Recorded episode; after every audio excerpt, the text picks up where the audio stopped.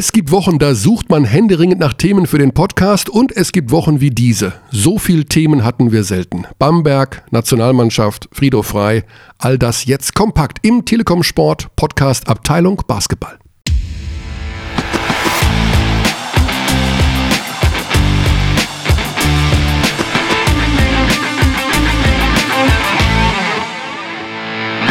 Auf geht's in den neuen Podcast. Ich sage guten Tag, guten Tag. Ja, also ich weiß gar nicht, Alex ist an meiner Seite. Ich weiß gar nicht, ob die Zuschauer das immer verstehen, Zuhörer muss man ja sagen, dass du deinen guten Tag über das Launchpad einspielst. Ist das so, dass man, also oder denken die, dass ich zweimal guten Tag sage? Ich, beim Nachhören der Podcasts fällt es mir manchmal dann auch erst auf, oder es fällt mir eben nicht auf. Mhm, weil vielleicht denken klingt, manche, wie debil ist denn der Körner, dass der zweimal guten Tag sagt. Guten, guten, guten Tag. Was für eine Woche war das denn jetzt eigentlich mal bitteschön? Also, oh ja. wir haben so viel erlebt. Ähm, Bamberg natürlich, dieses Erdbeben, die Nationalmannschaft, dann so kleine Nachbeben hinten raus in Ulm und natürlich das, was tatsächlich Wellen geschlagen hat und was uns natürlich auch sehr freut, ist die Tatsache, dass die Menschheit scheinbar darauf gewartet hat, was mit Friedhof frei ist. Beziehungsweise mit seinen Nachkommen. Das sind genau die Themen des Tages.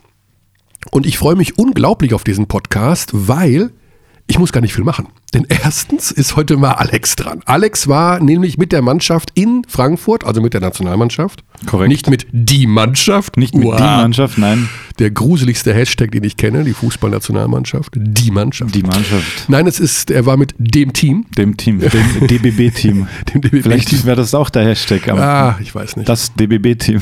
Oh. Okay, also jedenfalls Alex hat sie begleitet nach Frankfurt und nach Georgien. Ja. Und Tiflis. Naja.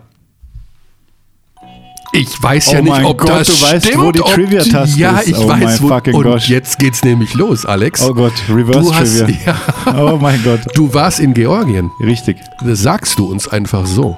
Aber warst du wirklich da? Damit du hier wirklich die Zugangsberechtigung hast, von deiner oh Georgienreise zu erzählen.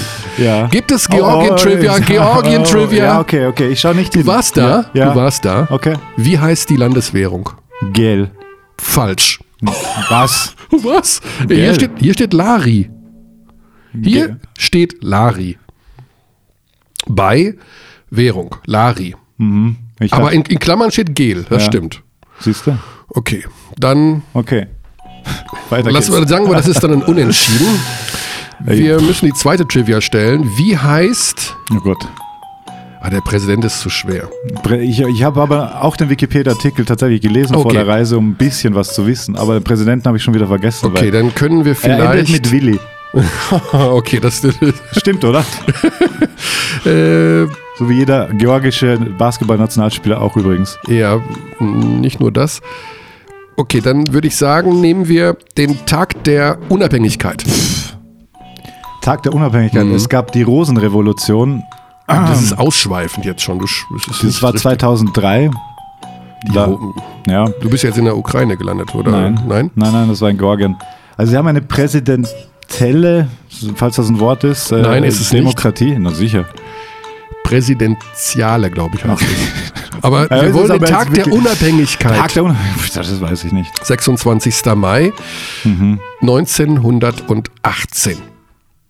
Zack. Aber du warst da. Ich glaube dir trotzdem. Wie war's? Was hast du erlebt? Was kann ich mir jetzt Kaffee und Kuchen rausholen, weil jetzt beginnt die Erzählstunde von Alex. Ja, also es war sehr aufregend, muss man sagen, von, vom ersten Tag an eigentlich. Also ich bin Donnerstag angereist zum Team, zu die Mannschaft. Und Lass uns das bitte direkt abgewöhnen wieder. Ja. Ähm, und war dann den ganzen Game Day äh, am Freitag schon in Frankfurt mit dabei mit dem Team, war beim Abschlusstraining, haben da sehr viel gedreht, ähm, weil das Ziel ist ja auch, kann man ja hier schon ein bisschen anteasen, dass da ein längeres Stück draus wird. Aha. Ja. Das ist auf jeden Fall das Ziel. Ich hatte eine Kamera dabei, ein Kamerateam. Ähm, das ich sehr gut kenne auch. Also es war eine angenehme Arbeit. Ähm der für den Ton verantwortlich ist, ist übrigens auch derjenige, der hier den Podcast mischt. Absolut. Also wir können den dafür verantwortlich machen, wenn es plötzlich ja. macht. Das ist äh, tatsächlich so. Mhm. Also ein eingespieltes Team war okay. da. War natürlich eine neue Situation für die Mannschaft. Aber das ist jetzt einfach nur die normale genau, Formulierung im Satz. Okay. Ohne Hashtag, ohne Hashtag. Mhm. Für das DBB-Team. Ähm, dass da plötzlich irgendwelche Leute rumlaufen und versuchen, möglichst viel zu drehen und möglichst nah ranzukommen. Ähm, an der Stelle muss ich mich da wirklich in aller Deutlichkeit auch bedanken beim DBB, weil wir sehr viel machen konnten dann letztendlich.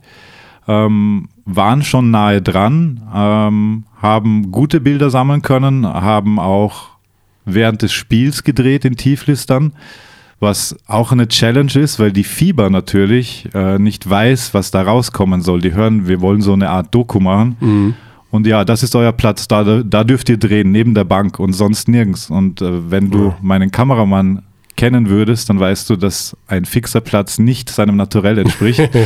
und wir haben es dann, äh, Grüße an die Fieber, falls Sie diesen Podcast auch hören sollten, ein, zwei Mal die Position verlassen oder drei bis vier Mal, um die guten Bilder zu kriegen, frontal von der Bank. Und mhm. ähm, das ist dann schon auch spannend und auch immer eine Challenge, diese, diesen Mehrwert zu generieren oder dass du halt zusätzlich zu diesen Worldfeed-Bildern, die wir halt angeliefert bekommen, halt auch wirklich einen Mehrwert hast und nicht nur noch zusätzlich eine Kamera.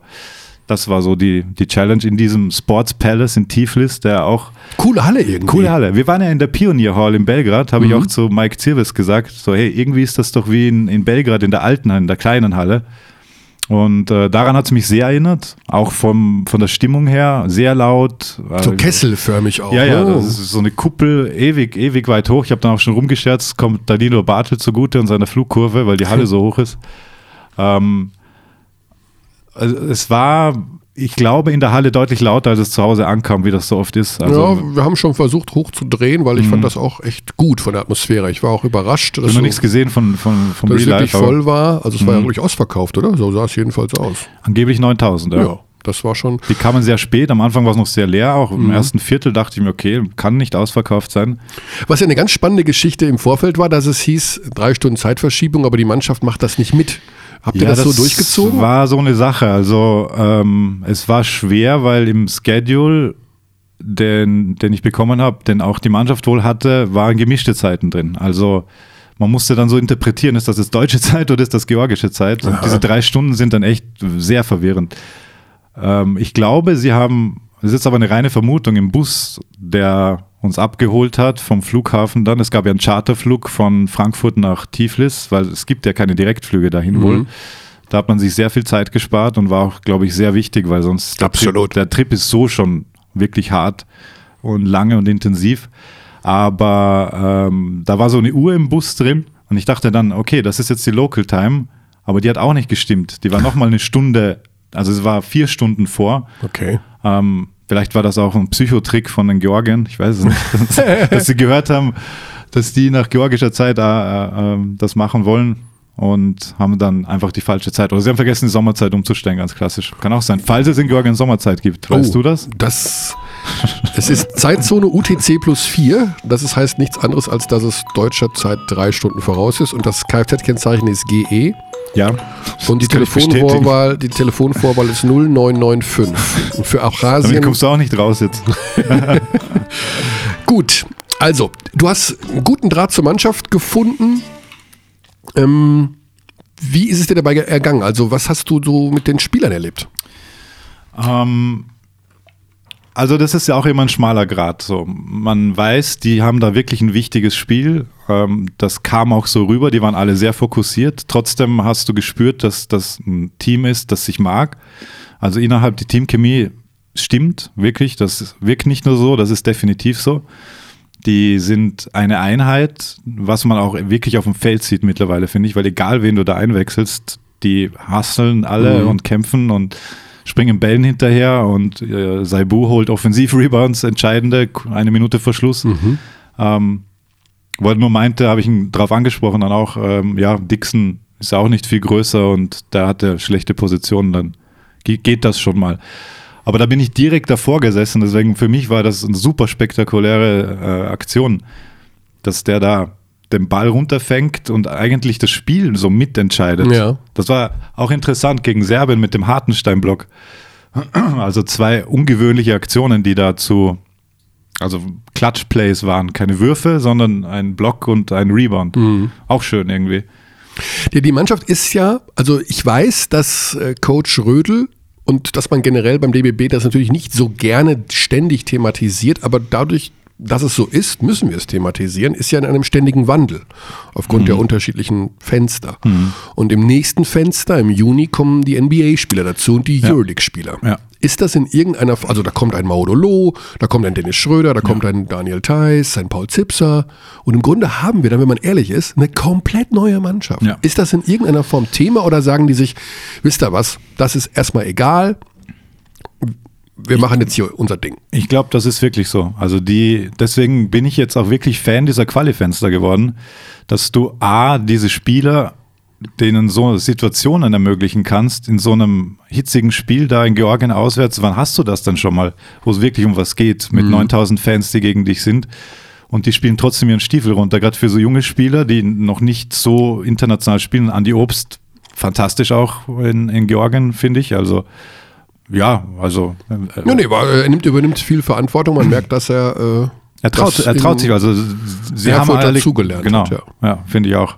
Ähm, und ich glaube halt auch, das gibt denen halt allen Push. Also, egal, ob die dann dabei sind im Juni oder gar bei der WM. Mhm. Ähm, das bedeutet als Spieler schon viel, glaube ich, da dabei zu sein genau, und das ja. alles zu erleben. Und das ist wirklich ein Mehrwert. Absolut, ja. Das hat man auch schon gemerkt bei den Sachen, die du uns aus Frankfurt, den Interviews und sowas, was wir alles so bekommen haben, dass die Spieler dass diese Nationalmannschaftsfenster, glaube ich, lieber sehen als die Trainer zum Beispiel. Also speziell natürlich die BBL-Trainer. Wir haben es ja letzte ja. Woche thematisiert. Ein Thorsten Leibniz findet das total doof.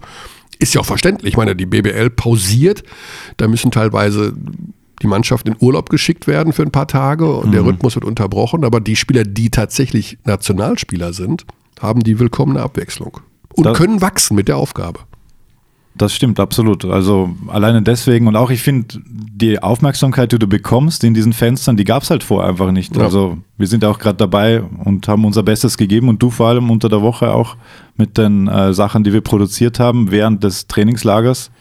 Ähm, das hat es ja auch nicht gegeben so. Genau, also die also Mannschaft hat die Chance, sich neue Präsenz wie auch. im Fußball ja auch, das ist ja ganz normal, dass mhm. die Saison unterbrochen wird und deswegen zu der Diskussion möchte ich dann irgendwann mal jetzt heute nicht, aber mit äh, Gegnern der Fenster jetzt unabhängig von dem Fieber Euroleague-Streit. Ein gutes Thema, ja. Äh, dass Einfach wir da hinkommen und sagen. Vakuum betrachtet. Genau, also im Fußball ist es auch so, dass plötzlich nach drei Spieltagen äh, ja. ist eine Nationalmannschaftspause. Da sagt auch kein Trainer, uh, das geht aber nicht, sondern am Ende steht eine Weltmeisterschaft, wo man als Favorit hinfährt und eine Nationalmannschaft, die sich über das gesamte Jahr ihren Fans zeigen kann. Und das ist wichtig. Absolut, finde ich auch, weil die fand halt sonst nicht statt. Irgendwann genau. in, zu Zeiten, wo halt Sport nicht so. Ja, ja. Und deswegen versuchen wir ja auch bei Telekom Sport, das merken, glaube ich, auch die Zuschauer, dass wir, wir haben äh, versucht zu erklären, was überhaupt diese Qualifikation ist, mhm. dass am Ende eine Weltmeisterschaft steht. Ja. ja und dieses Thema Basketball-Weltmeisterschaft um ist noch nicht so bei den Sportfans angekommen. Ich meine, das ja. ist das gleiche wie eine Fußballweltmeisterschaft. Mittlerweile, ja. ja. Es ist die größte, das größte Event. Und äh, die Bedeutung für die Sportart, die ist enorm. Oder wie bei Olympischen Spielen. Wir sehen es bei den Eishockeyspielern. Ja. Plötzlich haben die 10 Millionen Zuschauer über wenn man ehrlich ist, hm. 9,99 Millionen Zuschauer kennen nicht einen einzigen Spieler. Es ist das einfach ist diese, so, diese. Außendarstellung, diese Identifikation mit der Nationalmannschaft ist einfach nicht zu unterschätzen. Absolut. Und auch wenn du da jetzt vielleicht andere Köpfe schaffst in diesen Fenstern, aber auch das hilft der Liga, glaube ich, das hilft der Wahrnehmung generell, das hilft den Spielern das äh, da einzulaufen mit ja. dem Bundesadler auf der Brust, das hat schon was. Also und wir sehen es einfach bei dem deutschen Sportfan dass er die Sportarten adaptiert, wo ein Sportler oder ein Team weltweiten Erfolg hat. Ja, das beste Beispiel waren ja immer die Biathleten oder die Skispringer. Mhm. Ich meine, wer hat Skispringen in den 80er Jahren geguckt? Aber mal sowas von gar keiner. Ja, Österreicher halt. Gut, okay. Dann habe ich einen falschen Gesprächspartner natürlich gerade. Ihr habt da immer, aber auch nur Jetzt schauen wir es gerade nicht. Jetzt, genau, jetzt schaut jetzt ihr gerade nicht, weil genau. Also wir schauen schon, weil wir auch einen gewissen äh, gewisse nostalgische ja, Gründe vielleicht noch. Ja, aber, ja. Gut, also das war ein gutes Erlebnis. Alex wird es noch weiter aufbereiten und wird ähm, diese Dokumentation anschieben, die sehr bald dann bei Telekom Sport zu sehen sein wird? Ich hoffe es sehr, dass es sehr bald sein wird, weil. Wie lang wird das Ding? Ja, das ist so die Frage. Man, ich denke schon, dass das so ein 20 bis 29 Minuten Best Case wird. Mhm. Das, das, Also man muss- wenn es das trägt, also ich glaube, ich habe durch den, also was Ja, Georgien war, hat viel geraucht, habe ich gerade erfahren. Ne? Das Smog, das Smog. Der- ach. Also die Stadt selber kann ich auch kurz beschreiben. Die ist eine Mischung aus äh, asiatischen Einflüssen, Sowjeteinflüssen und westlichen Einflüssen. Ich war vor Seoul in eineinhalb Jahren, vor eineinhalb Jahren und das hat so ein bisschen diesen Charakter Aha. Und hat dann aber an der anderen Ecke steht halt irgendeine alte Sowjetstatue und dann hast du Dunkin Donuts mit georgischer Schrift. Diese georgische Schrift finde ich ja den Knaller. Die ist oder? Wahnsinn, ja. Mhm. Dieses Geschwungene. So lustig. Also, das sieht aus wie so eine Kinderübung. Im, weißt du, Ja. wir lernen Schreibschrift. Und keine Ahnung, was das. Also ich habe versucht, dann Deutschland zu entziffern, weil das äh, große Transparent vor dem Sports Palace hing mit Georgia, Germany und drunter immer auf Georgisch. Mhm. Auf Georgisch. Mhm. Aber keine Chance. Also Kyrillisch kann man ja noch irgendwas reininterpretieren. Ja, aber, dann nicht, ne? Nee, gar Ich nicht. hab, aber ich finde die auch so lustig. Ich habe mich ja, ich habe richtig mal nachgelesen, wo die so herkommt, diese Schrift. Das ist schon faszinierend. Also, das ist ja das, einerseits denkt man sich, muss ich offen zugeben. Also ich gebe offen zu, dass ich in den letzten Jahren so ein bisschen meine Schwierigkeiten hatte mit den Geschichten, die im europäischen Sport stattfinden. Also dass eine Basketballmannschaft wie jetzt Oldenburg im einem europäischen Wettbewerb nach Sibirien fliegt, ist für mich nicht europäisch. Sag ich, ist ja, Sibirien ist ja auch nicht Ja. europäisch. Ja. So, das ist Asien. Diese Öffnung Europas ist einerseits natürlich irgendwie gut, also ja, wir sind ja alle Europäer, he, he, he. aber ähm, manchmal denkt man sich, mein Gott, das ist ja schon, ist das wirklich, aber in dem Fall finde ich es wiederum gut, weil man doch irgendwie neue Sachen kennenlernt. Also ich finde das spannend. irgendwo. Das ist natürlich, die Grenze ist, irgendwann muss man das Schluss machen. Ja. Also irgendwann ist dann halt mal Wo Sense. ist, wo ist die Grenze am Ural? Oder? Na, ich meine, pff, genauso ist ja mit Israel. Ne? Israel ist in dem Sportsystem europäisch eingebunden, aber natürlich ähm, Und beim Song Contest? beim Song Contest, gut, war auch Australien Stimmt, dabei. das, das ist. Das ist sowieso wurscht. Ja, das ist also das Song ist ein. Thema. Der Eurovision Song Contest. Dass wir hier mal über den reden. Spannend. Also da kann ich mich natürlich nicht zu äußern. Schöne Grüße an Ralf Held. Genau. Wirklich. Also, Das ist der Sportdirektor des DBB, den wir gerade gehört den wir haben, gerade gehört haben. den du auch getroffen hast. Ja, und ähm, es war ein lustiger Moment für mich, den Schöpfer dieses Launchpad-Samples persönlich kennenzulernen. Mit so einer kurz, also kurz hast du dann automatisch so eine Art schlechtes Gewissen. Dass so. du denkst, er, er erkennt Ja, dich und weiß, dass du ständig das in den falschen Hals, Ja. aber die waren so nett alle, also wirklich. Ich habe ja auch oft, also ich habe ja auch immer wieder mal gedacht, dass vielleicht sich mal jemand meldet und sagt, jetzt zum Beispiel Sebastian Machowski, den wir ja auch immer wieder mal einspielen mit den Grüßen an seine Mutter. Ja. Aber ich finde das cool, dass sie das, entweder hören sie uns nicht, okay, das ist eine Geschichte, oder sie sagen sich, ist doch nett. Das finde ich natürlich die beste Variante. Zuerst möchte ich allerdings an der Stelle meine Mutter ganz herzlich grüßen. ja, das ist einfach so gut. Das ist einfach Da gut. beginnt das Interview Das- so. genau. Also das ist ja auch kein, Es ist was Schönes. Also Ja. ich finde es ja gar nicht doof oder das ist auch eine Art Wertschätzung, finde ich. Ja, für aufs seine Mutter. Launchpad, au- ja, das sowieso. Und aufs Launchpad zu kommen, ist ein, eine Wertschätzung. ja. Ich habe auch, einmal habe ich äh, meine Mutter erwähnt in den ganzen Jahren. Ja, in 25 Jahren Live-Kommentar. Ja. Ist ein bisschen wenig, oder? Ja, ist eigentlich wenig. Mama, Papa, ich liebe euch sehr. Das zweite Mal, also jetzt. Das zweite Mal. Gut, was, äh, was ich noch sagen wollte, ähm, was die Reise betraf, also dieser Charterflug war natürlich näher dran kannst du dann nicht sein, wenn du da in einem Genau. Flieger sitzt und es waren auch keine anderen Journalisten, es waren nur wir, wir saßen da hinten eher in den letzten Reihen.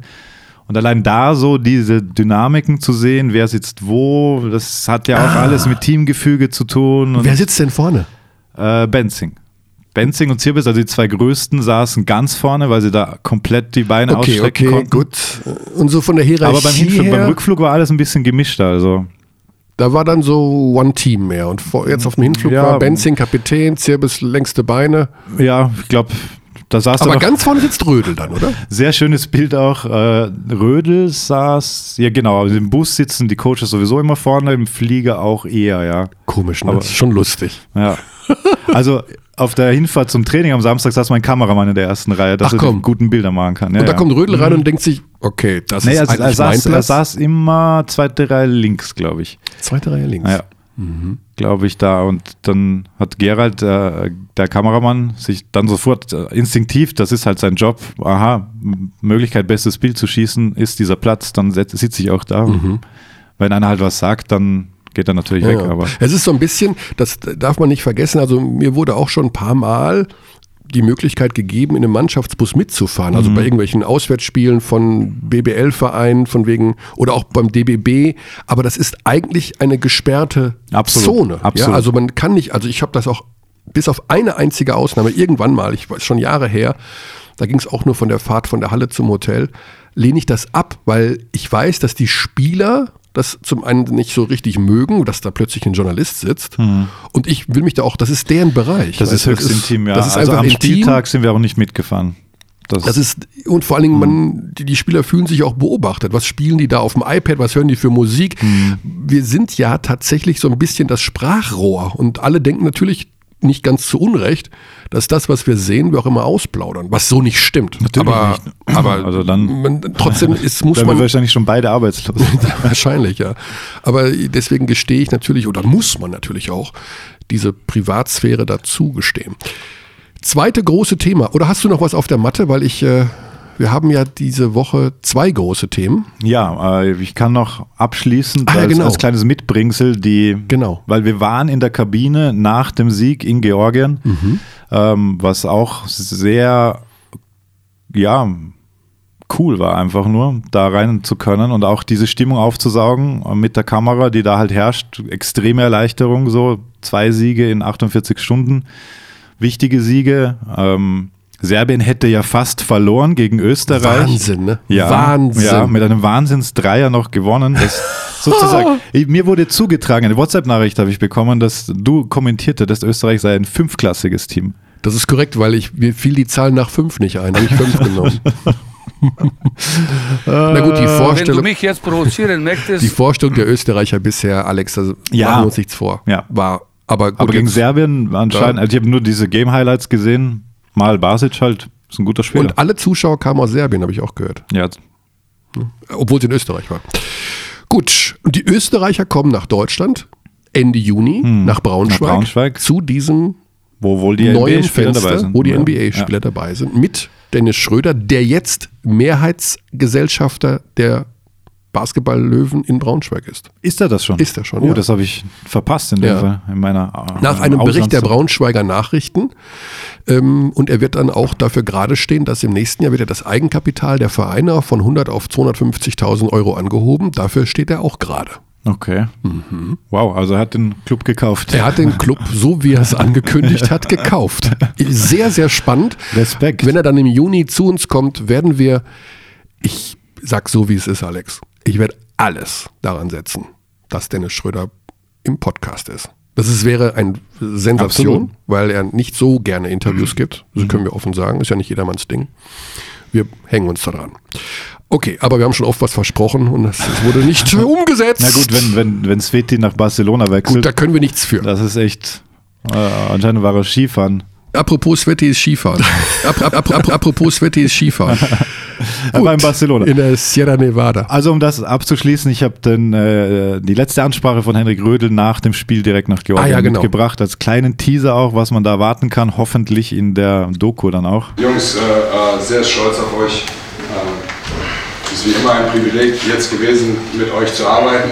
Äh, also mich fragen Leute, warum die so motiviert sind. Vielleicht qualifizieren das spielt am Ende keine Rolle. Ja? Wie ihr euch hier präsentiert, das macht jeden, der in diesem, in diesem Zimmer ist, hier extrem stolz. Ähm, ich weiß gar nicht, was ich sagen soll, dass, dass also für, mich bedeutet das die Welt, das hier so äh, spielt hier, mit welcher Leidenschaft ihr hier spielt. Es ist ein ganz, ganz schweres Ding gewesen. Es nicht einfach hier zu bestehen. Ihr habt es geschafft, wir stehen jetzt 4-0. Ich glaube, besser geht's definitiv nicht. so, lange ich rechnen kann, ist es geht's besser nicht. Sehr, sehr gut, Jungs. Enjoy. So ging das die ganze Zeit auch. 2-3 Deutschland, sagen die. Meinen die Michael Jordan Nummer? Möglich, das Benchmark. Benchmark. Aber das war auch gut. So, so war die Stimmung immer eigentlich. Vorm Spiel immer hatte Motiviert, Motiviert. alle Teamgeist. Hat man gesehen. Also hat man wirklich auch gespürt. 12 und 11 Rotation auch. Ja, ja, eben Mhm. alle kommen rein. Ja, Also schon gut. war schon wirklich sehr ordentlich. Das zweite große Thema in Oh ja. dieser Woche. Äh, wir hatten es ja schon angedeutet beim letzten Podcast, dass Andrea Trinchieri entlassen wird. Wir lagen, Take your ass out of the conference. wir, wir lagen richtig. Er wurde am gleichen Tag freigestellt vom Verein, also als wir unseren Podcast aufgezeichnet haben. Ungünstigste, das ungünstigste Podcast-Timing bisher. Genau, aber wir haben darauf, wir haben es ja gesagt, dass es passieren wird und wir mussten einfach so handeln. Es gibt natürlich ab jetzt, sage ich mal einfach, für den Rest der Saison, ich würde es mal Dauerthema Bamberg nennen. Keine Sorge, liebe 17 andere Easy Credit Basketball Bundesligisten, wir werden keinen von euch vergessen. Im Gegenteil, wir werden weiter das breite Spektrum abliefern. Aber man darf uns zugestehen, dass wir uns um das Bamberger Thema natürlich auch in dieser Woche gekümmert haben und natürlich auch in Zukunft kümmern werden, weil das ist einfach die Geschichte der Saison und es ist, wenn man ehrlich ist, mit nichts anderem zu vergleichen, was so die Thematik angeht und auch die, vielleicht auch die Bedeutung für den Basketballstandort Bamberg in den nächsten Jahren. Jetzt werden Sie sagen, der holt aber ganz schön dick aus, aber ich glaube, das ist Fakt. Ich denke auch. Das ist eine Zeitenwende im Bamberger Basketball. Vor, dem Hinter vor folgendem Hintergrund.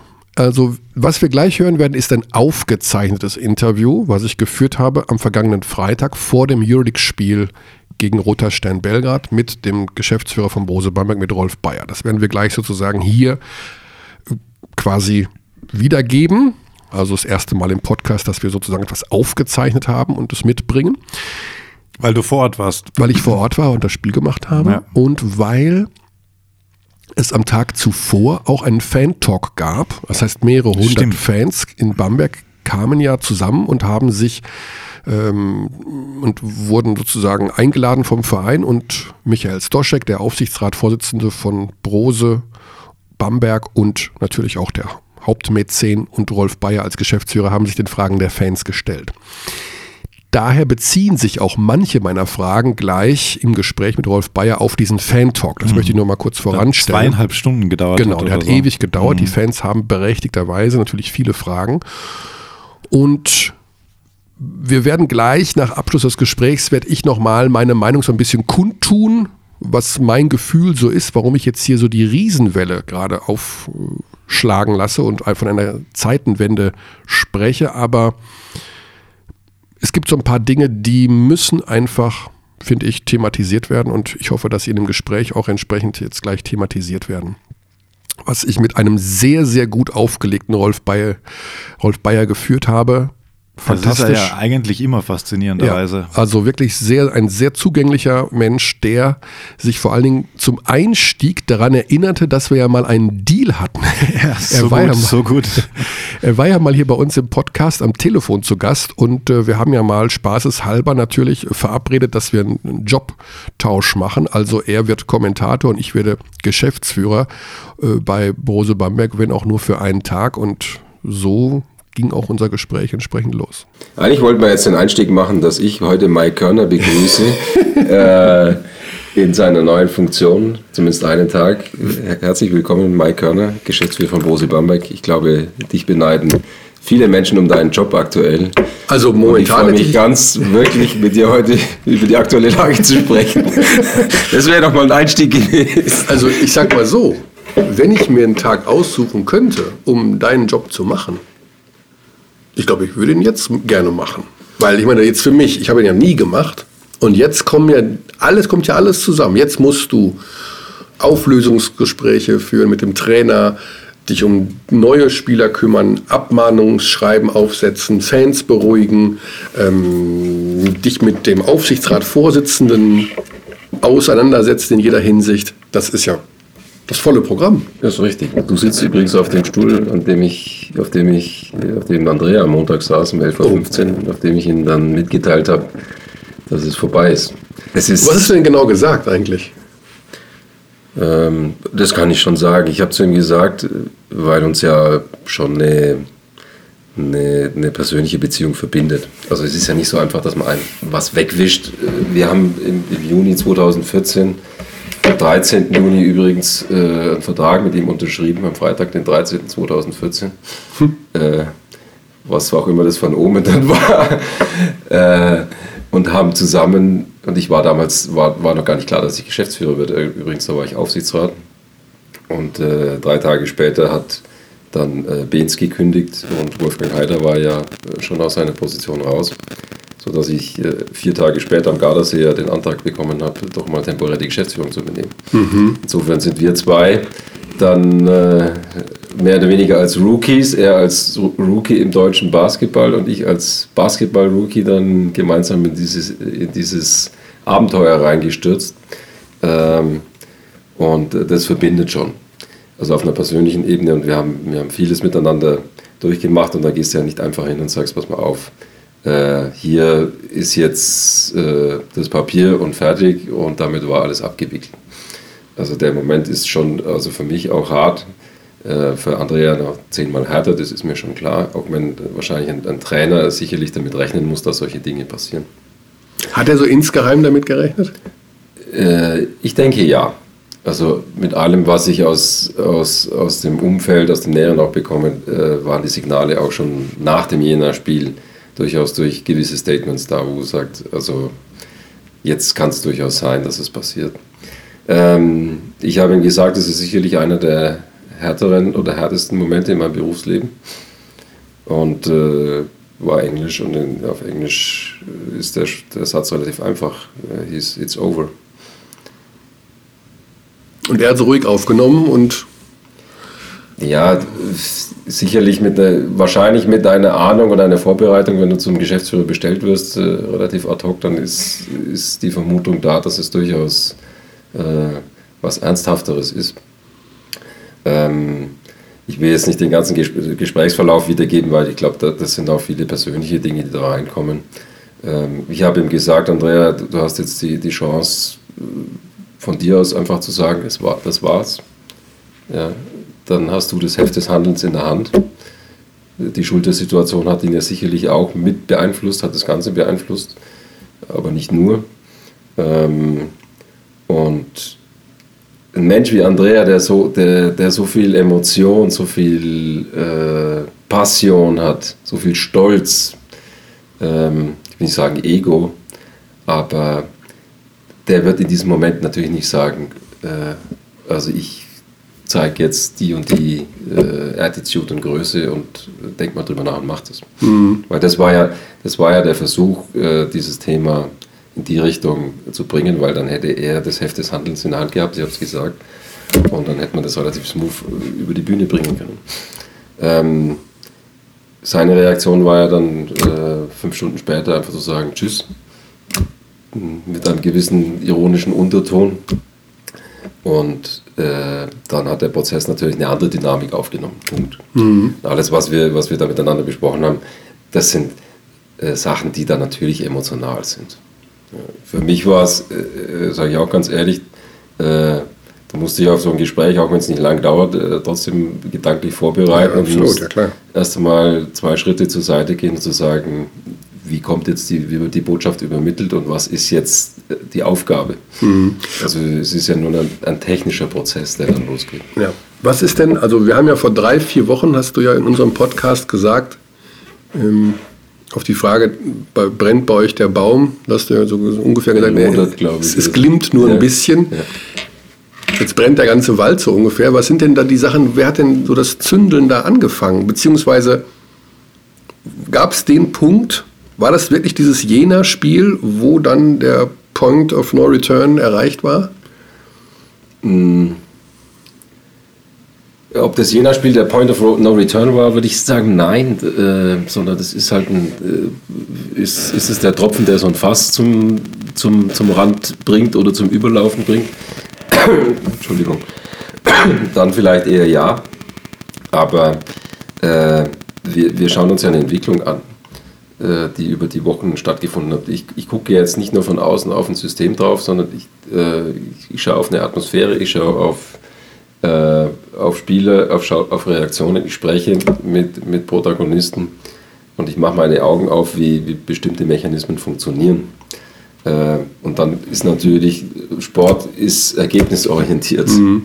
Aber es gab ja auch die Aussage von äh, Michael Stoschek bei dem, beim Fan-Talk, dass es Reaktionen aus der Mannschaft gab. Das heißt also, dass sich erfahrene Spieler aus der Mannschaft gemeldet haben und euch gesagt haben, so geht es nicht mehr weiter, es muss was passieren. Das heißt also, es wurde euch Nein, sozusagen das- auch aus der Mannschaft das- so ein bisschen die das so Pistole nicht. auf die Brust Das gesetzt. stimmt so nicht.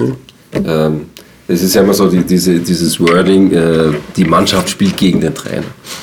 Äh, ich, ich weiß nicht, ob sowas im Sport gibt, die Mannschaft spielt gegen den Trainer. Das, das ist ja, das ist ja die, die blanke Anarchie, die man da unterstellt und die, die heißt, ich habe jetzt da eine komplette Opposition und, und nur noch äh, wirklich Chaos. Das, ist ja, das war ja nicht so.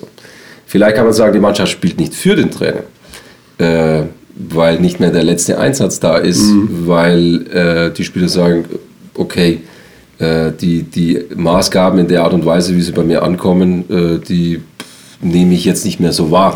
Aber es gab nicht diesen Moment, den Michael Stoschek beschrieben hat, dass jemand aus der Mannschaft zu Nein. euch gekommen ist. Ich habe die Mannschaft abgefragt, ich habe das Umfeld abgefragt. Äh, das ist ja meine Verpflichtung als, als Geschäftsführer, genauso wie, wie der Sportdirektor da den Puls dann haben und muss. Und äh, man, man schafft, verschafft sich ein, ein gesamtes Bild aktiv. Ähm, Spieler, und wir haben durch die Bank äh, Charaktere von Spielern, die, die ja loyal sind.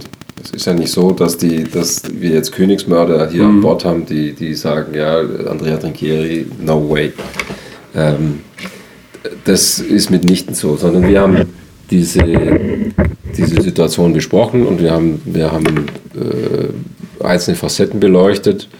Äh, ich will ja nicht sagen, dass, dass wir Suggestivfragen stellen, sondern wir versuchen aufgrund einzelner Situationen oder äh, Ereignisse auch ein Gesamtbild zusammenzupacken. Und so ist es gelaufen. Und so haben wir uns dann ein Bild gemacht und gesagt, wir sehen nicht, dass, äh, dass der Prozess dieser Entfernung zwischen Mannschaft und Coach sich jetzt verbessern wird. Ähm, Andrea ist ja, ich habe Andrea Anfang Januar äh, nach dem Anadolu und dem Bayreuth-Spiel äh, zu mir ins Büro bestellt und gesagt, wir, wir müssen einen Mid-Season-Talk machen, wir müssen einfach die Situation mal besprechen. Ähm, und er kam mit dem, mit dem Arztbulletin zu mir und hat gesagt, äh, er muss sich operieren lassen. Das war der erste Satz, übrigens auch auf dem Stuhl hier. ähm, und, äh, und das ist äh, ein Faktum. Also da gibt es ja auch die Legendenbildung, wir hätten ihn da dazu genötigt und er muss jetzt krank sein, er muss sich operieren lassen. Das ist alles Quark. äh, das Timing von so einer Entscheidung seitens Andrea war vielleicht nicht das Verkehrteste. Das würde ich auch, äh, auch nicht verneinen. Ähm, ich habe zu Andrea gesagt, ähm, dann mach es bitte aber jetzt so, so bald wie möglich. Äh, kurier dich aus und dann bist du für die letzte Saisonphase fit. Sowohl körperlich als auch mental, als auch emotional. Das war, das war sicherlich die Erwartung. Ähm, aber ein Mensch wie Andrea kann das nicht. Und das war ihm gar nicht zum Vorwurf, sondern das ist eine, eine Art von äh, Perfektionismus und, und Manie äh, für, die, für den perfekten Sport, die ihn dazu gebracht hat, dass er schon ab, am zweiten Tag nach der OP, also am 16. war die OP, am 16. haben wir Shagiris gespielt, haben wir übrigens gewonnen, das Spiel, hier zu Hause. Ähm, und er war schon wieder, wieder im Beginn äh, des Arbeitens. Äh, ich weiß nicht, wie oft er mit, mit Kanzuris äh, gesprochen hat, aber ich glaube, die hatten fast eine Standleitung, meine Vermutung. Der Auftrag war aber für ihn, Andrea, geh hier raus, nimm dir zwei, vier Wochen, mach mal ein Reset. Also nicht den Reset, den Herr Stoschek jetzt angesprochen hat, sondern äh, werd frisch und komm so frisch zurück, dann gibst du genau den Impuls, den wir brauchen. Trotzdem nochmal auf diese Geschichte zurückzukommen. Also, dass die Stimmung bei den Fans sich so auch verändert Ja. hat vielleicht. Also, diesen, dass die, Die für die Fans ist der ja. Schuldige eigentlich eher die Mannschaft und nicht der Trainer. Und, ob- Ja, aber und das ist da ein muss ganz, ich- für euch, für euch als Geschäftsführung auch ein schwieriges Handling, weil ihr natürlich Ja. zum einen die Fans hinter euch braucht und zum anderen die für den Verein richtige Entscheidung getroffen habt, aus eurer Sicht, nämlich den Trainer zu entlassen. Ja, aber da muss man ja ganz klar mal äh, Ursache und Wirkung dann mal zueinander ins Verhältnis setzen. Andrea ist, äh, das war übrigens auch an dem Vorstellungstermin 12.06., äh, ist ein, und ihr habt ihn als Journalisten ja erlebt, genauso wie die Fans ihn erlebt haben, ein extrem äh, charmanter, sehr, sehr sympathischer, äh, extrem eloquenter, in Metaphern, äh, in blumigsten äh, Ausführungen sprechender Mensch, der, der, der Menschen fangen kann. Im positiven Sinne. Ähm, Du kannst auch ruhig hinterher sagen, auch wie im negativen Sinne. Ja gut, du, du, du nimmst mir jetzt die zweite Hälfte mhm. vorne weg. Äh, wir werden ja, äh, und das gebietet ja der, der Anspannung und Respekt vor der Organisation, aber auch vor den Menschen, die in der Organisation arbeiten, hier nicht alle, alle interner nach außen kehren, wie, wie manche Mechanismen hier laufen. Ähm, und äh, das ist auch nicht unser Job, ja, zu sagen, wie läuft ein Training? Ist es ein jugoslawischer Schleifer oder ist es ein, ist ein, äh, ein, ein Players Coach? Mhm. Ähm, das, ist, das hat null Relevanz für die Außenwelt. Äh, wir verkaufen am Schluss ein Produkt und das Produkt hat sehr, sehr starke Schienen, äh, auch unter Andrea und dafür ist ihm der Club auch wirklich sehr, sehr dankbar. Er hat für uns auch drei Meisterschaften gewonnen. Aber es ist nicht nur er allein, die ganze Organisation, vom Sportdirektor bis zum Teammanager, bis zum Physio an, haben ihren Job dazu getan, bis zu den Spielern, damit das funktioniert. Ähm, es gibt aber Grenzen, die, die, die dann überschritten werden, die dazu führen, dass Spieler vielleicht ihre Leistung gar nicht mehr abrufen können, weil sie so demoralisiert sind aufgrund eines Einflusses, der sie wirklich hemmt. Mhm. Ähm, und wenn das nach Leistungsverweigerung oder Demotivation oder mangelnder Einstellung ausschaut, dann gibt es vielleicht auch andere Faktoren, die dazu führen können, dass ein Spieler äh, sich nicht mehr traut, einen Wurf zu nehmen oder in der, in der Verteidigung dann vielleicht eher einen Schritt zurückgeht, weil ich sage, für den kann ich nicht mehr mein Maximum geben. Also man sollte das vielleicht auch mal aus dem Blickwinkel mhm. betrachten. Und das habe ich auch unseren, unseren Fans heute geschrieben und gesagt, wenn ihr Aktionen plant, wen wollt ihr denn bestrafen aus der Mannschaft? Wollt ihr Nikos Zisis für seinen Einsatz bestrafen? Wollt ihr Daniel Hackett bestrafen? Wollt ihr Ali Nikolic bestrafen? Wollt ihr Bryce Taylor bestrafen? Äh, Elias Harris? Luka Mitrovic? Wollt ihr die bestrafen? Mhm. Was ist der Sinn dieser Aktion? Ähm, und wer ist dann wirklich der faule Apfel? Ist Ricky Hackman einfach ein, ein sorgloser Hedonist oder ist es einer, der vielleicht auch durch, durch den Einfluss, selbst wenn es ein, ein, ein, langjähriger Profi ist, der durch den Einfluss einer solchen Situation äh, unter anderem sicherlich auch andere Leistungsparameter vielleicht nicht mehr seine maximale Leistung abrufen kann. Also gerade Hegmann wird ja oft genannt als einer derjenigen, der eben unter den Möglichkeiten geblieben ist, der aber selber ja auch schon bei uns in einem frühen Spiel ich glaube sogar, es war das Barcelona-Spiel, dieses legendäre in Nürnberg, nach dem Spiel gesagt hat, ähm, ich spiele irgendwie Käse. Also der hat auch immer mit sich gerungen und er war auch nicht zufrieden mit sich. Jetzt ist ja Hegmann einer derjenigen, der so ein bisschen im, im Zentrum auch der Kritik steht, was die Fanseite angeht und generell natürlich sicherlich auch einer derjenigen, der mit Trinkieri vermute ich mal einfach nicht gut zurechtkam.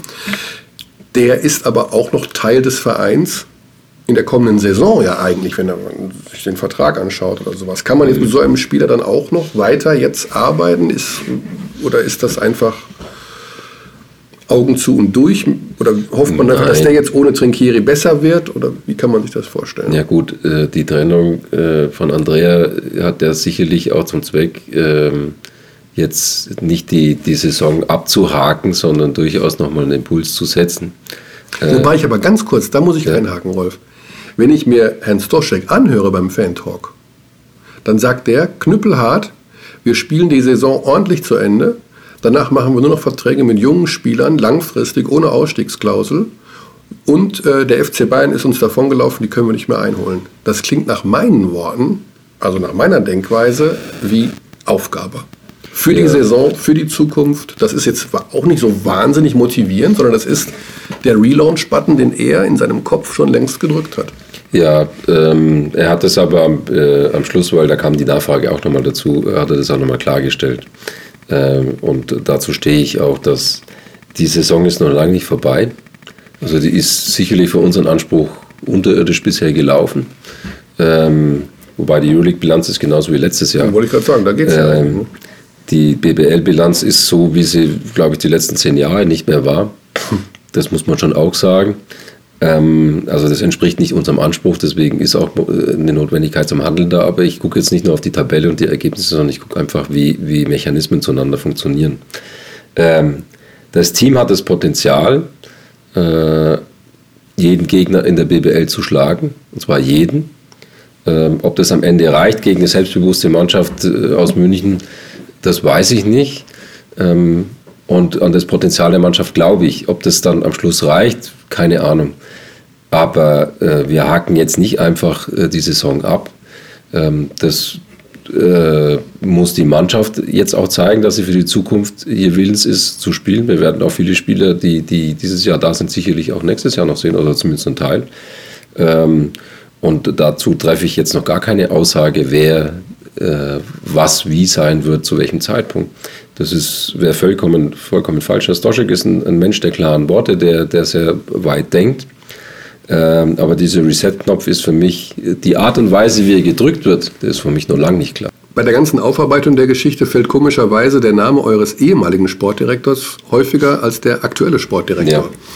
Ja. Ähm, inwieweit kann die Personalie, also wie weit kann Rutkauskas jetzt dem Verein eine Ausrichtung geben für die Zukunft? Wenn ich mir jetzt Stoschek anhöre, der sagt, ähm, ja, junge Leute, hungrige Leute langfristig binden, ohne Ausstiegsklausel, maximal NBA. Rutkauskas ist, ähm, steht für Shagiris Kaunas. Die haben ja im Grunde eine ähnliche Ausrichtung, sage ich jetzt mal.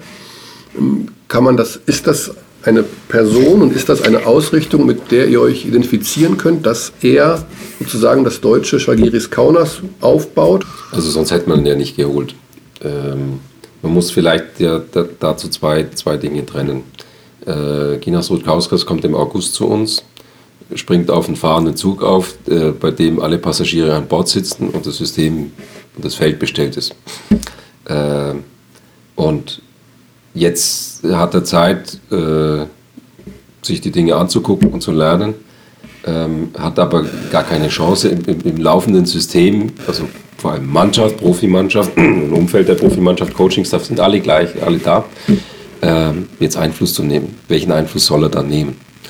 Ähm, er, kann, er kann eine Analyse machen, die hat er gemacht. Ähm, die Analyse war relativ schonungslos im, im September schon und zu sagen, in, in der Zusammensetzung wird es schwierig. Ja, also. Auch mit der Position des Headcoaches? Nein, nicht, das hat nichts mit Andrea Trinchieri zu tun, sondern einfach äh, in der Zusammensetzung des Teams. Ah, okay. Es hat nichts mit den einzelnen Spielern zu tun, aber es hat was mit, mit der, der, der Besetzung von Positionen und, und, und äh, System im Spiel zu tun, wie die, wie die zueinander abstimmen. Ähm, okay, die Entscheidung ist da das haben wir ja schon mal, schon mal äh, besprochen, auch im, im, Sommer, welche Entscheidungen haben wir richtig oder falsch getroffen oder Andrea richtig oder falsch getroffen. Ähm, das ist jetzt der, das System, das da ist. Jetzt, jetzt kann er ja nur an einzelnen Schrauben drehen. Miller raus, äh, findet zu dem Zeitpunkt Oktober einen Ersatz am Markt, äh, der adäquat ist für ein Euroleague-Team, Fragezeichen. Äh, also keine leichte Aufgabe. Äh, dann Verletzungen, dann muss er, muss er Nachbesetzung. Und äh, das waren die ersten Tasks, die er dann ausführen musste. Bis, bis dahin, dass wir, der Sportdirektor ist ja nicht nur Profimannschaft, sondern das ganze Programm äh, von äh, Bottom-up. Äh, also wir haben entscheidende Mechanismen im Jugendprogramm äh, gestartet und wir haben eine ganz klare Vision und auch eine, äh, eine Maßgabe, wie das Programm auszurichten ist. Entscheidend ist doch für die Zukunft, dass wir es schaffen, unsere jungen Spieler mit dem Profiteam zu verbinden und die auch zu integrieren. Wir haben, äh, und da gebe ich Herrn Soschek recht, er sagt, wir haben genügend Potenzial in diesem Programm und wir haben extrem, momentan extrem viel Zulauf und auch Anfragen für, für Top-Talente aus ganz Europa und aus Deutschland. Äh, auch wenn wir Fehler gemacht haben dort, aber ich glaube, wir stellen gerade die richtigen Weichen mit, mit entsprechender Trainerbesetzung auch für die Zukunft, mit Yasinit B, der, der da wirklich sehr, sehr einen tollen Job macht. Das uns in die Lage bringen wird, in den nächsten zwei, drei Jahren diese Spieler auch zu integrieren. Louis ist so ein Beispiel, Olinde. William McDowell White ist, äh, ist wirklich äh, einer der besten Picks, den, den wir haben konnten in den letzten Jahren. Henry Drell, Kai Brunke. Äh, Nico Wolf, Bamberger Eigengewächs, der sicherlich auch BBL-Potenzial hat.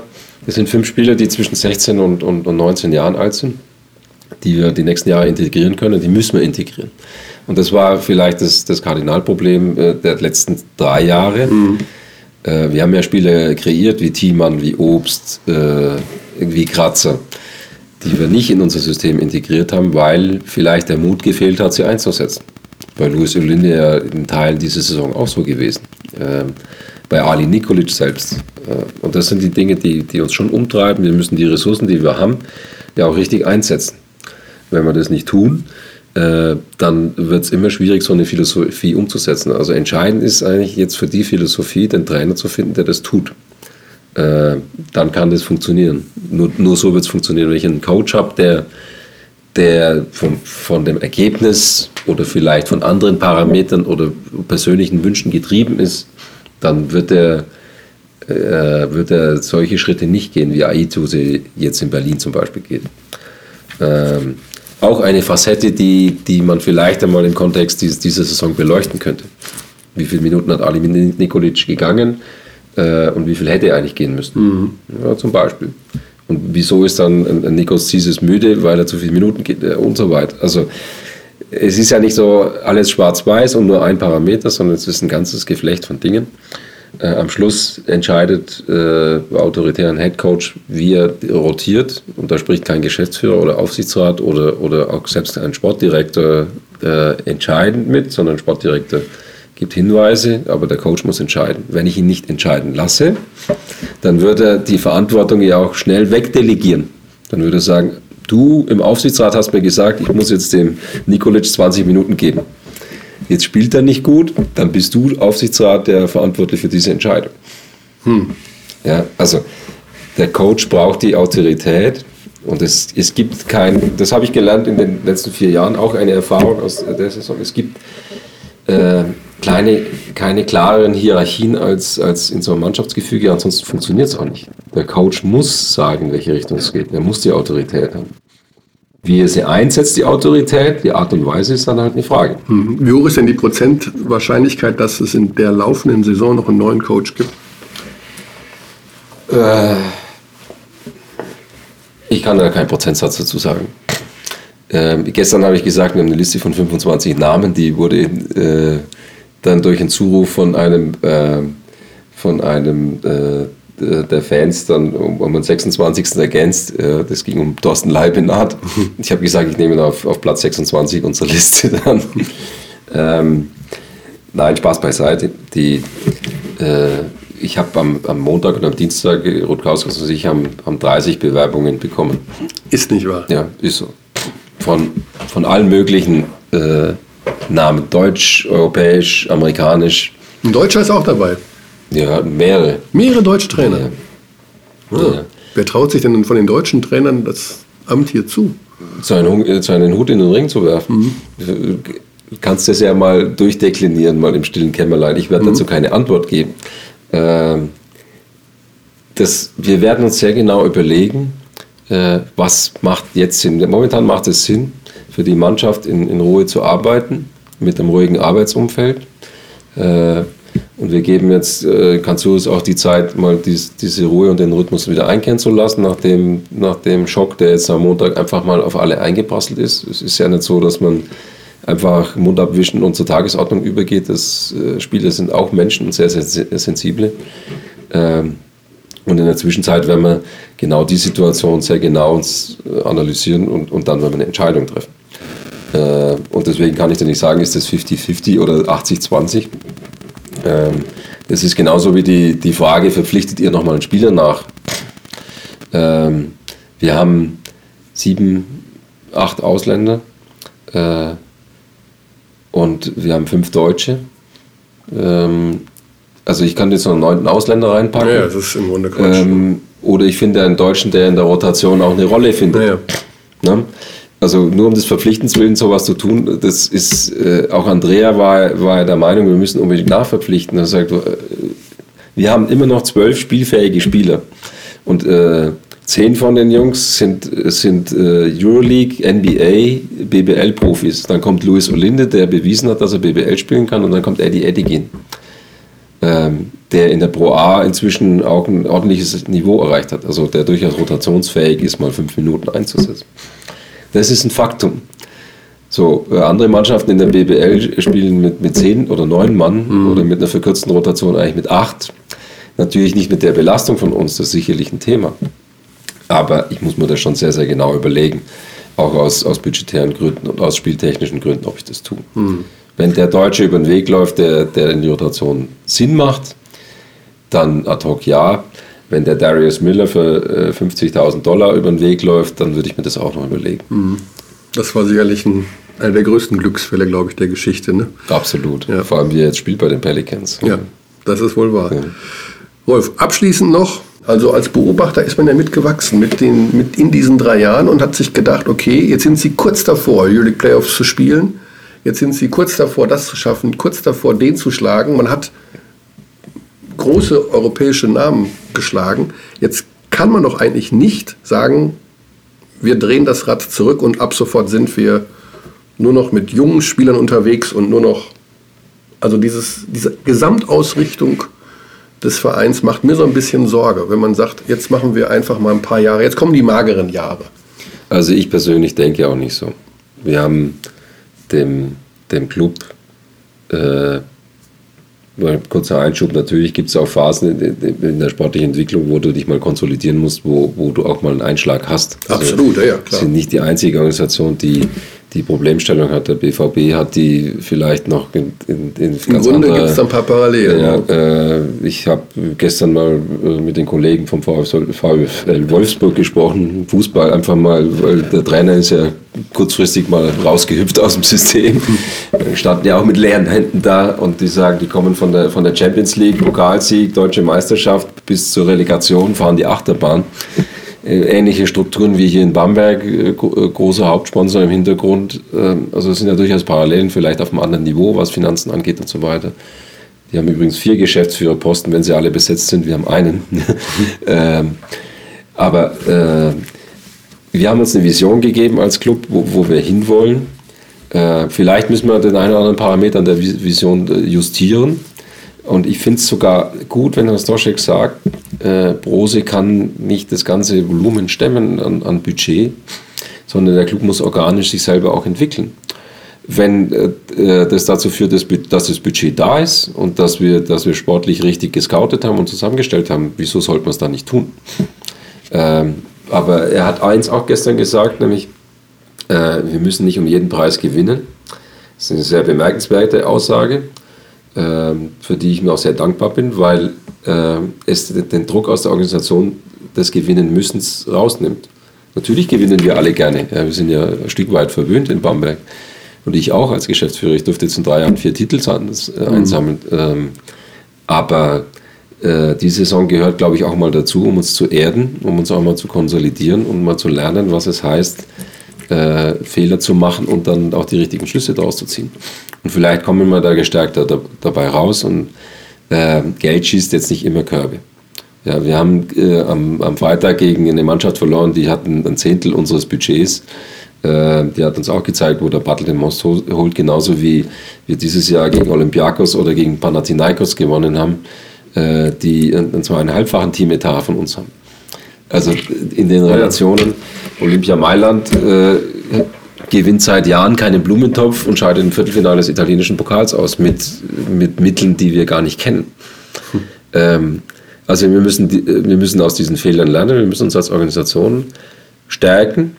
Äh, und dann bin ich schon überzeugt davon, dass wir da vorne weiterhin mitspielen können. Ob es dann dauerhaft immer für Serienmeisterschaften reicht, dafür ist der Wettbewerb wahrscheinlich zu groß. Es ist halt so im Sport, das ist jetzt das, sicherlich das Learning, äh, es gehört zum Sport dass man zum einen mit, äh, mit Anstand äh, sich bedankt bei Andrea Trinchieri, das würde ich schon gerne am Schluss auch nochmal sagen, äh, weil er uns extrem viel gegeben hat, viel Verbesserung in unserer Organisation, äh, uns auch ge gechallenged hat im, im, positiven Maß. Wir haben vieles und mit ihm und unter ihm neu gemacht und besser gemacht. Äh, aber es gehört auch dazu, dass man Entscheidungen trifft, die vielleicht unpopulär sind, um, um die Organisation, den Club und das Team das zuerst kommt, äh, dann auch äh, weiterzubringen oder wieder auf Kurs zu bringen. Mhm. Das ist leider im Sport so. So, das war das Gespräch und wenn Sie sich an unsere einleitenden Worte erinnern, darauf möchte ich nochmal zurückkommen. Alex, wenn der Aufsichtsratsvorsitzende davon spricht, dass er einen Relaunch-Button drücken will, dass er in Zukunft andere Verträge ausgestalten möchte, ohne Ausstiegsklauseln, maximal NBA, nur noch junge, hungrige Spieler nehmen will und die Aussage tätigt, dass der FC Bayern sowieso enteilt ist. Ich bleibe bei meiner Aussage, die ich schon in dem Gespräch getätigt habe, dass das für mich eine Wende bedeutet in der Ausrichtung des Vereins. Das, ist nicht mehr der Angriff auf das Final Four der Euroleague. Das ist nicht mehr der Anspruch, die Nummer eins in Deutschland zu sein. Es wirkt ein bisschen so. Muss man, muss man wirklich so festhalten. Und ähm, ist natürlich auch immer schwierig, wenn sozusagen die sportliche Linie vorgegeben wird, weil er muss ja nicht operativ umsetzen, sondern die Leute, die damit beauftragt sind, wie Rolf Bayer, wie der litauische Sportdirektor. Dessen- Linas Rutkauskas. Danke dafür. Das, der ist so wenig präsent. Was auch ein Thema war beim Fan-Talk, so wo ist der überhaupt? Und Wir haben es ja gerade auch gehört. Also im Grunde wird bei der Aufarbeitung der aktuellen Situation wird häufiger Ja. Bayesi genannt Ja, ja. als die Wahnsinn. Zukunft mit Rutkauskas. Das ist ja auch, hatten wir, glaube ich, letzte Woche auch schon. Ähm, dieser Bayesi-Faktor muss einer sein. Also jetzt rein sportlich, der hat die Spieler geholt Mhm. Und das waren einfach immer gute Spieler. Da war eigentlich kein Fehlgriff dabei. Wer war, da waren Robinson, selbst der hat ein entscheidendes Play gehabt im Finale. Der, dem hätten sie zwei Millionen für dieses Display bezahlt. Also die Sache ist die, wir sind, und das habe ich ja auch angedeutet bei dem Gespräch gerade, im Grunde ist Basketball Deutschland ja auch Fan des Bamberger Basketballs geworden, durch die Spielweise, durch die Außendarstellung Absolut. und durch die, Erfolge. Spielweise alleine, das vergisst man ja jetzt so schnell, wie die gespielt haben und wie alle gesagt haben, in ganz Europa übrigens, Mhm. was Bamberg da aufführt, das ist äh, einfach einzigartig mit dem Ball-Movement und für das Budget, das sie haben, vergleichsweise. Genau. Und in es- der Euroleague. So, und jetzt, und das ist das, was ich dann Michael Stoschek an dieser Stelle vorwerfe, und das sage ich jetzt wirklich explizit vorwerfe, Mhm. den Weg, den man eingeschlagen hat, indem man damals alles abgeholzt hat und neu aufgebaut hat, der hat ja drei Jahre nach- funktioniert. nach Fleming. Nach Fleming, Fleming und und Haider. Haider, ja. Genau. Was ich mich gefragt habe, sorry, an der Stelle, hat Heider eigentlich noch Trinkieri verpflichtet?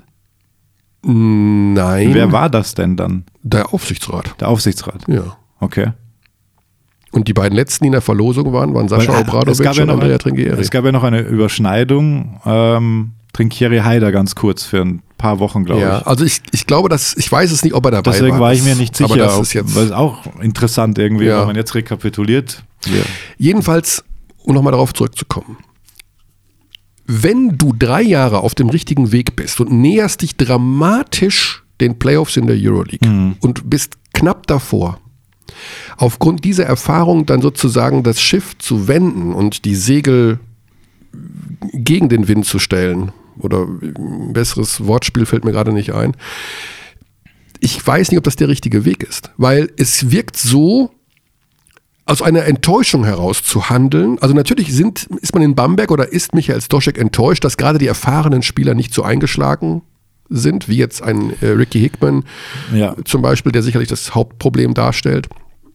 Oder wie eben äh, eine Nachverpflichtung wie Darrell Wright, wo man sagt, oder natürlich Quincy Miller, der größte Fehler, den die Bamberger vielleicht auch den Trinkieri je begangen hat.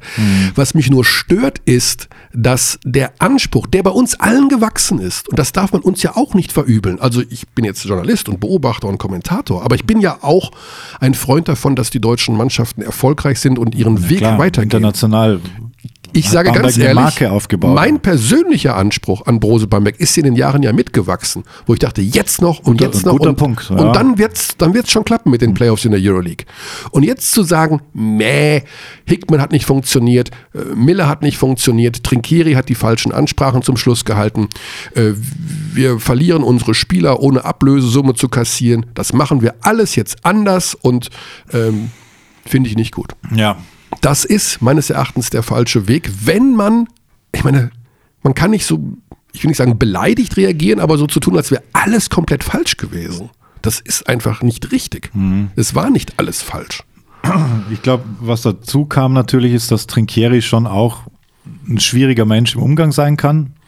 Ich das, glaube, dass Trinkieri das hat sich in, in, in, Krisenzeiten ein schwieriger Ja, Mensch ja. sein. Wenn alles gut läuft, dann natürlich kniet man nieder und denkt sich, lass den Jungen einfach so Ja, sein, wie er ist. ja, dann klar. verzeihst du alles Wenn und du gewinnst, Du gewinnst hast du recht. so. Und dann kommt die Krise, es kommt die falsche Ansprache eventuell mit dem Mhm. einen oder anderen Spieler. Natürlich ist er vermutlich zu ruppig umgegangen mit Leuten wie Augustin Rubit, der natürlich viel sanfter ist, als Mhm. äh, man glaubt und das und jenes und das Fingerspitzengefühl war, war vielleicht nicht vorhanden. ja. Natürlich hat er auch die jüngeren Spieler nicht so eingebunden.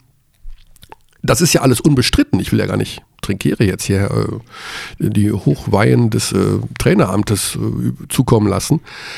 Was mich aber tatsächlich stört, stört, ist, dass man alles in Frage stellt und dann in Zukunft sagt, die Bayern sind eh weg, die gehen in die Euroleague, die werden Meister und wir machen jetzt hier mal drei Stufen kleiner. Ist ja auch in Ordnung. Also wenn daraus guter Basketball entsteht, ist es ja auch gut, aber es ist mir zu schnell äh, den Ja. Stecker gezogen. Also wenn sie nicht um die Meisterschaft mitspielen, dann hast du weiterhin ein Problem dort, weil solange diese Marke Brose Bamberg so dasteht, auch mit den Bestrebungen, da eben Metropolenregion Nürnberg Mhm. zu gehen, dann musst du da den Anspruch haben, um die Meisterschaft mitzuspielen. Ja. Also warum mache ich da sonst geht's drei ja auch Jahre? um ja. Euroleague-Themen eigentlich, dass du Nürnberg brauchst als Einzugsgebiet, Ja. dass du möglicherweise irgendwann, sollte sie jemals kommen, diese größere Halle auch Mhm. hast, damit du die A-Lizenz-Kriterien erfüllst. Das äh, Gut. ist schon schräg, ja. Unabhängig davon Aber werden wir auch mal in dieser Saison, werde ich natürlich auch noch mal in irgendeiner Form versuchen, mit Michael Stoschek über das Thema zu reden. Es ist immer schwer, jetzt über jemanden zu urteilen oder seine Meinung aus dem Kontext zu reißen und sie hier am Mikrofon weit entfernt von ihm ja. äh, zu kritisieren oder unwidersprochen einfach hier darzulegen. Gut, das war das Gespräch mit Rolf Bayer. Was uns noch bleibt zum Abschluss, Alex, ist ein Thema, Oh mein Gott. das Kreise zieht Ja. Und zwar mittlerweile auch den inneren und ich sage nochmal, ich versuche eine Steigerung zu finden, sogar den innersten Circle von Telekom Sport berührt. Also nicht nur wir beide beschäftigen uns mit der Person Frido Frei, sondern auch wirklich der Inner Circle, also, Der Eishockeybeauftragte. also was sich da für Dinge abspielen, ähm, da kann ich erstmal nur sagen, es ist der Wahnsinn.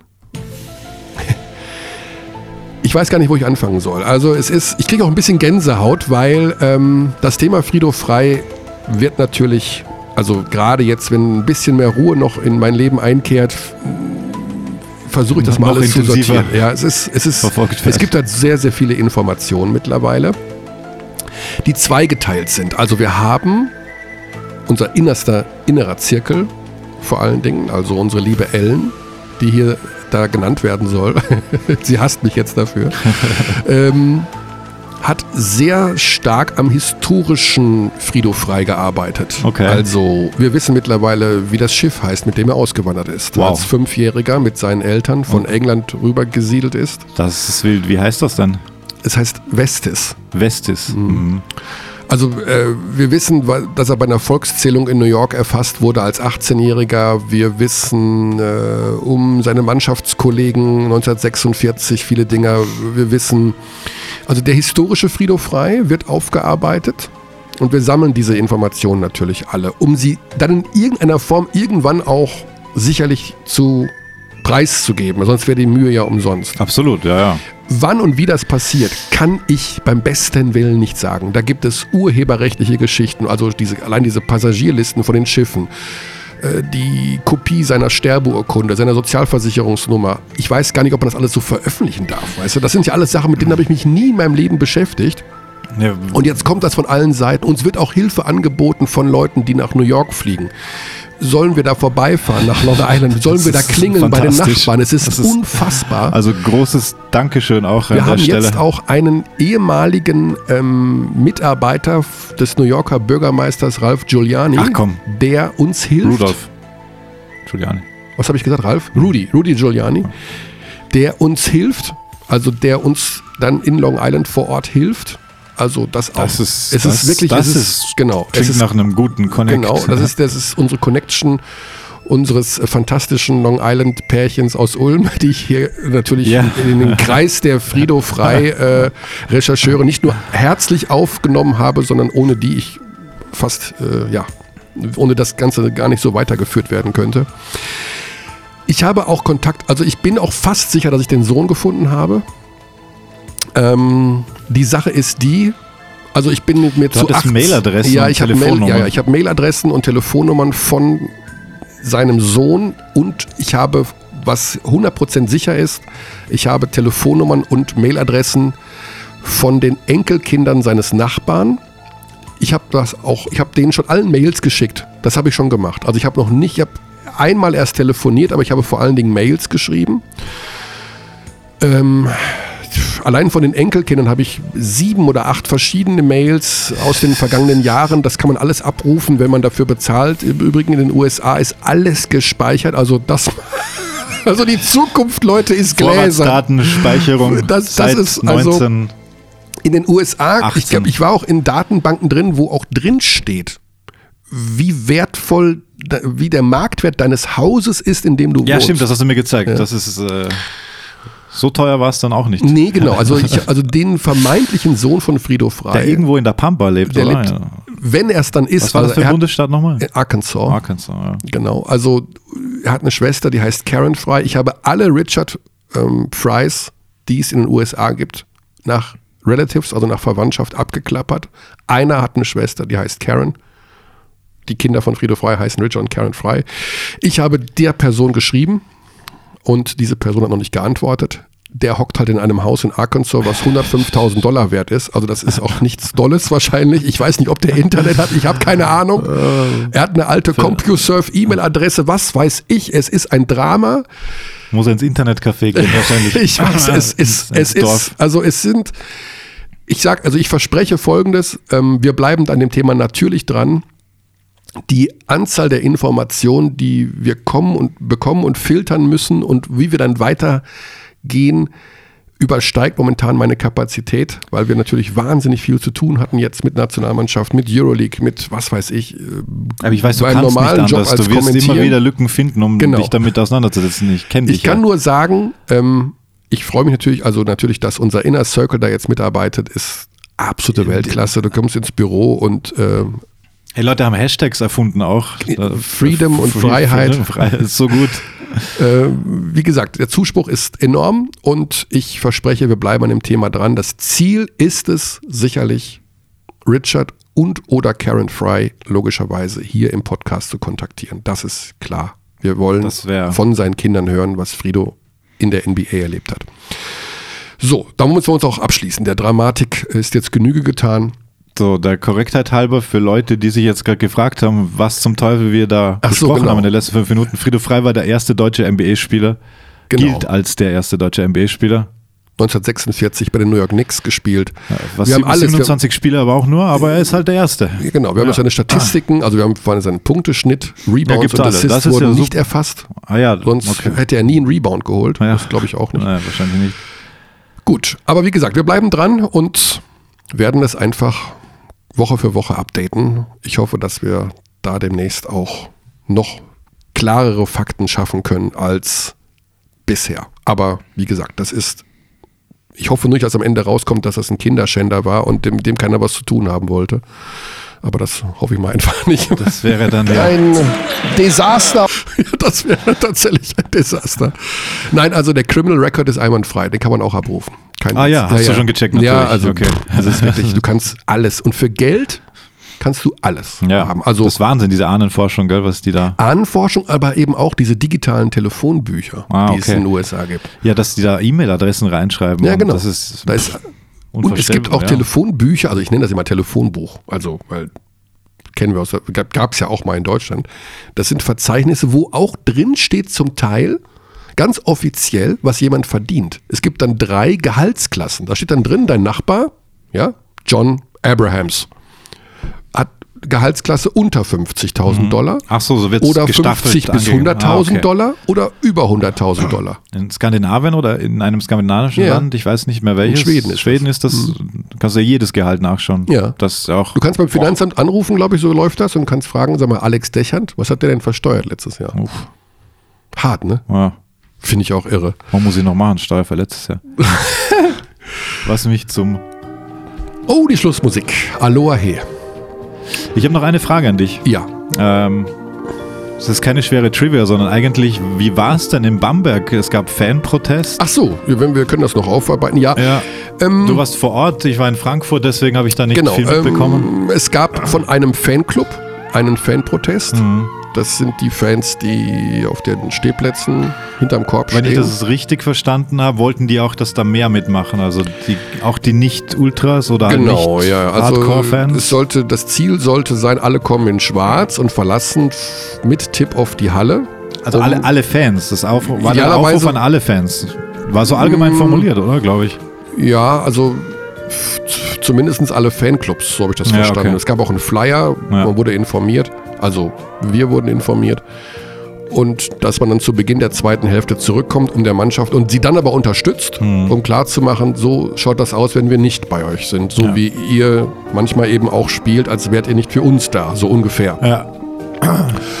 Und es gingen auch ein paar Dutzend Leute aus der Halle und kamen dann zum zweiten Viertel wieder. Okay. Also ich will das gar nicht zu hoch hängen und ähm, Also war wahrscheinlich leiser, weil die halt. es war leiser, ja, weil die Trommeln nicht da waren und die, die Grundstimmung, sage ich mal, die ja dafür sorgt, dass die anderen mitmachen, logischerweise. Ähm, ist ein schwieriges Thema. Im Grunde ist es, ja, also wir haben es ja gestern wieder auch gesehen im Fußball Borussia Dortmund gegen äh, den FC Augsburg. Die Südtribüne blieb weitgehend leer wegen Montagsspiel, Ja. die Montagsproteste.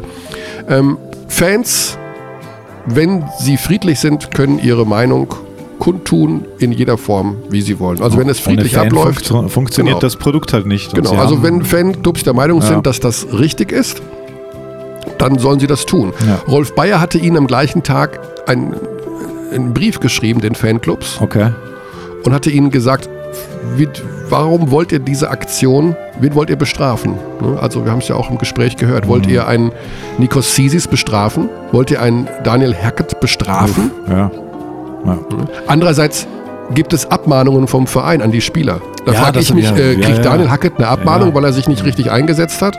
Da würde ich aber auch als Hackett sagen, sag mal, weht der Wind bei euch noch aus der richtigen Richtung? Also insofern, wie gesagt, Fanproteste, Fan-Geschichten, solange sie friedlich und ähm, nicht beleidigend ablaufen, also irgendwelche Plakate, wo mit der Sicherheit der Spieler gespielt wird oder Ja. wo richtig massiv beleidigt wird, damit komme ich nicht klar. Sollte man auch nicht Das machen. Versager-Dings war grenzwertig. Genau, aber aber- Stoschek konnte es ja sogar verstehen, meint er. Ja, Stoschek hat sich sehr stark auf die Seite der Fans geschlagen Mhm. beim Fantalk. Das war auch wieder eine Spur zu populistisch, aber das ist, wie gesagt, ein anderes Thema. Ähm, wohlgemerkt, wie gesagt, wenn Fans das kundtun wollen, sollen sie es tun. Und ob das dem Verein hilft, ist die andere Geschichte dahinter. So, So ist es. ja, also man kann es ja keinem verübeln, wenn er seine Meinung äußern möchte. War es das, Alex? Kommt jetzt die normale Woche? Jetzt kommt wieder eine, eine reguläre Woche. Es ja. kommt eine reguläre Woche ohne Nationalmannschaft. Wir haben aber ein bisschen Euroleague wieder, natürlich. Ohne Trinkieri. Was Ohne Trinkieri, das ist jetzt fast Ist- auch schon Alltag. Überhaupt nicht Amazing. ist. Ja, er bleibt uns ja auf dem Launchpad erhalten. Ja, doch, das äh, kann ich hiermit verkünden. Da auf dem Launchpad wird er immer eine Rolle spielen.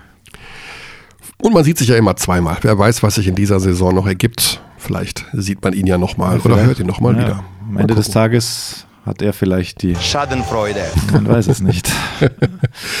So, ich sage lieben Dank fürs Zuhören. Das war der Podcast in der Woche 1 nach dem zweiten Nationalmannschaftsfenster, in der Woche 1 nach dem Bamberger Beben, in der Woche 5 nach der Suche nach Friedhof Frei.